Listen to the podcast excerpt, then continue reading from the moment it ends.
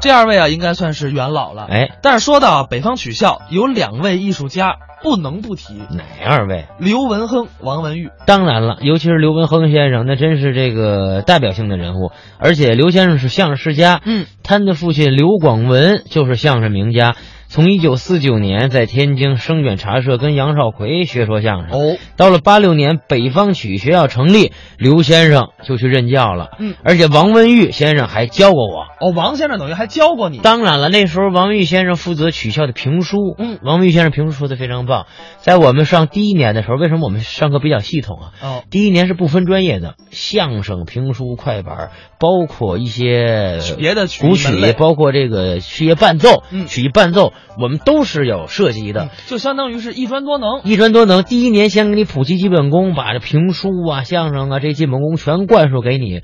第二年才具体的分你的专业，嗯，你适合说相声，你学相声；你喜欢学评书，你就学评书去。哦，是这样的，那王文玉先生教了你哪段？像什么很多人物字儿，哦，评书中的开脸儿，嗯，包括这个消费买药，嗯，那时候王明先生都教过我们尤其是咱们接下来要来听到的这个作品，嗯就跟你刚才说到的有关。哪段儿？学评书啊，哎，但是这个作品前两天不是刚播完吗？哎，前两天咱们听到的是张天雷表演的，哦他是东北话的底。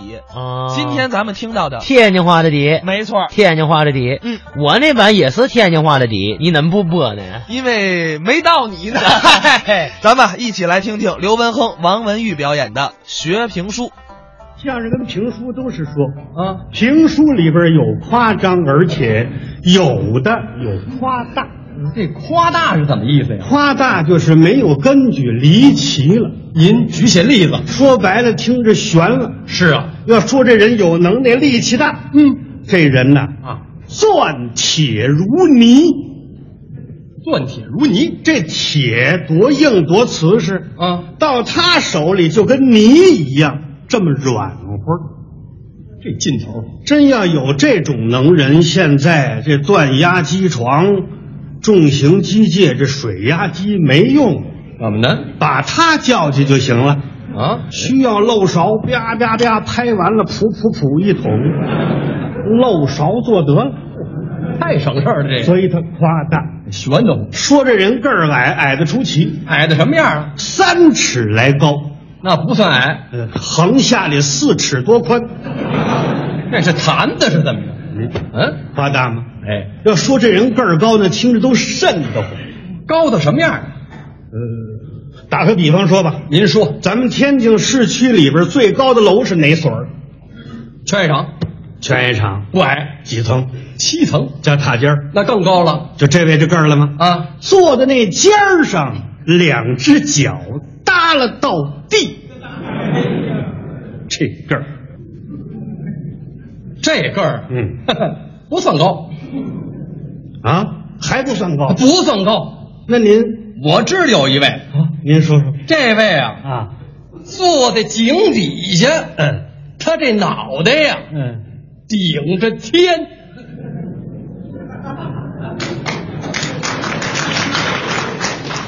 嚯， 你呀，纯粹说大话呢，这怎么说大话呢？哎说大话不过。实际照你这么说呀，啊那你这个儿还不算高呢。还有高的，还有这位多高？这位这个儿，咱们就甭说了。那您说什么呢？光说他这嘴，嘴他上嘴唇挨着天，下嘴唇挨着地，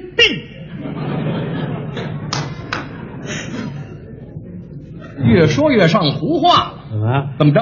这位上嘴唇挨着天，下嘴唇挨着地呀、哎他这脸呢？哎，哎，你想这路人有嘴说大话，他还要脸干什么呀？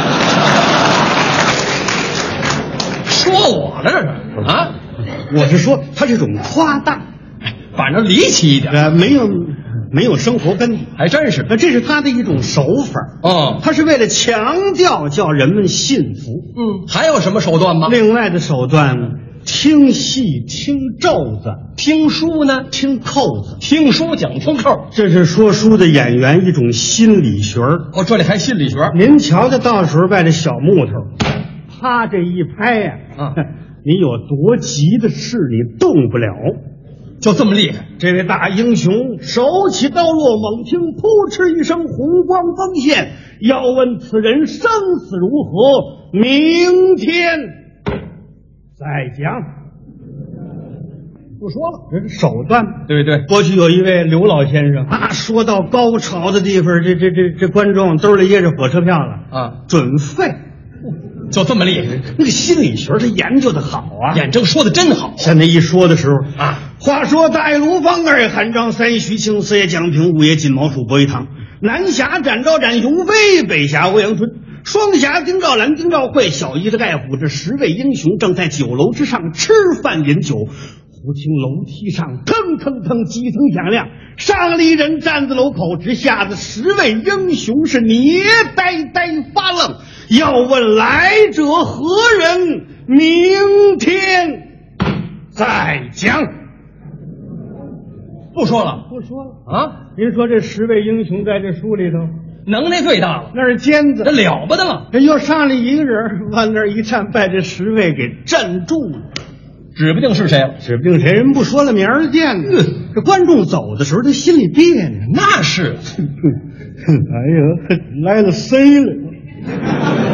琢磨这事儿啊，第二天这观众早早班班的就来了，他得听啊，哎，得盯着他这结果呀。收音结果呀。好容易把这刘先生盼出来了，这刘先生呢？不慌不忙，稳稳当当。你瞧瞧，是吧？台上一坐，嗯扇子手绢儿零碎儿摆好了啊你怎么治也得把昨儿那茬儿得圆上。哎，这叫圆扣。话说昨天说到十位英雄正在酒楼之上吃饭饮酒，忽听楼梯上腾腾腾几声响亮，杀了一人站在楼口，直吓得十位英雄是捏呆呆发愣。诸位，您猜是谁呀？谁呀、不是别人，原来是跑堂的上菜。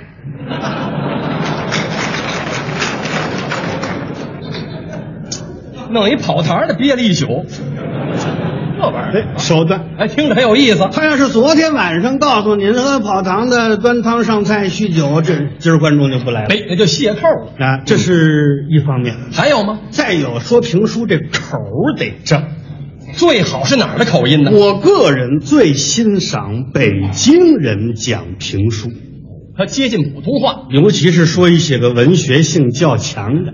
这个《三国演义》算吗？哎，才子书啊，三国那口儿非得正。是你像那个高潮的地方，什么地长方？坂坡。多热闹！话说四爷常胜将军赵云、赵子龙在长坂坡前一场大战，怀揣着腰主俄斗全凭夸下伯龙驹掌中两银枪，杀了个七进七出，闯重围来，在荡阳桥下，只见三将军张飞、张翼德立于桥头之上口争。三将军在上，朱末将怀揣右主，且甲胄在身，不得行一全礼。张飞笑道：“四弟免礼，胜负如何？”赵云说：“末将不才，寡不敌众，大败而归。”嗯，张飞说：“子龙，主公在松林之内，你快去保驾。曹兵到此，我老张抵挡一阵。”说话间，一颤这丈八蛇矛，哇呀呀的怪叫，哎，听得清楚，真精神。这口儿非得正。嗯，要换个口音可以吗？嗯，那那似乎就差点儿。有这样的吗？嗯，我倒听过一位这位是业余爱好者，哦，平时喜欢说哪儿的人呢？呃，就是我们此地人，咱们天津老乡。哎，是我的一个老邻居，哦，是是，特别爱说。嗯这尤其是像在天儿热的时候啊天儿长啊，嗯下了班吃了晚饭没事儿了，弄一饭桌儿门口儿一撂，也有一小木头，是到点开书，哦，哟，街坊四邻、婶子、大娘、大人、小孩儿全爱听。您听过那吗？我赶上一次，说的哪段啊？也正是这段长坂坡。这位说的有意思吗？嘿，天津口儿、天津味儿、天津字儿、口头语儿、俏皮话儿，连家乡的土语，它这段儿里边全有。哦，怎么办？啊嗯您给我们学这天津评书行吗？天津评书、来来这个，真的他是这样说的啊一拍木头，再挥所塞，好大底气呀、话说四爷苍生将军赵云赵龙，带两军阵前，怀揣哪斗，全凭胯下马，掌中的这根枪。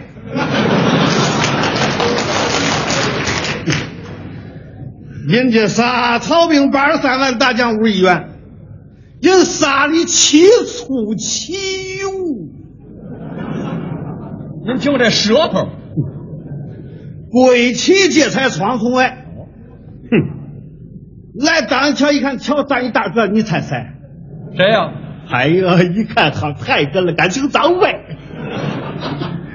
赵云一看是张飞，抱拳拱手说：“嚯，这不是张三爷吗？”张飞说：“爷爷爷爷。爷”这一串儿，张飞问赵云了：“哎，怎么样，哥们儿，有戏吗？”有戏吗？赵云说：“我崴了，他们人太多，一帮一伙，我打不过他们。我真是侥幸上长屋子，我点儿太低了。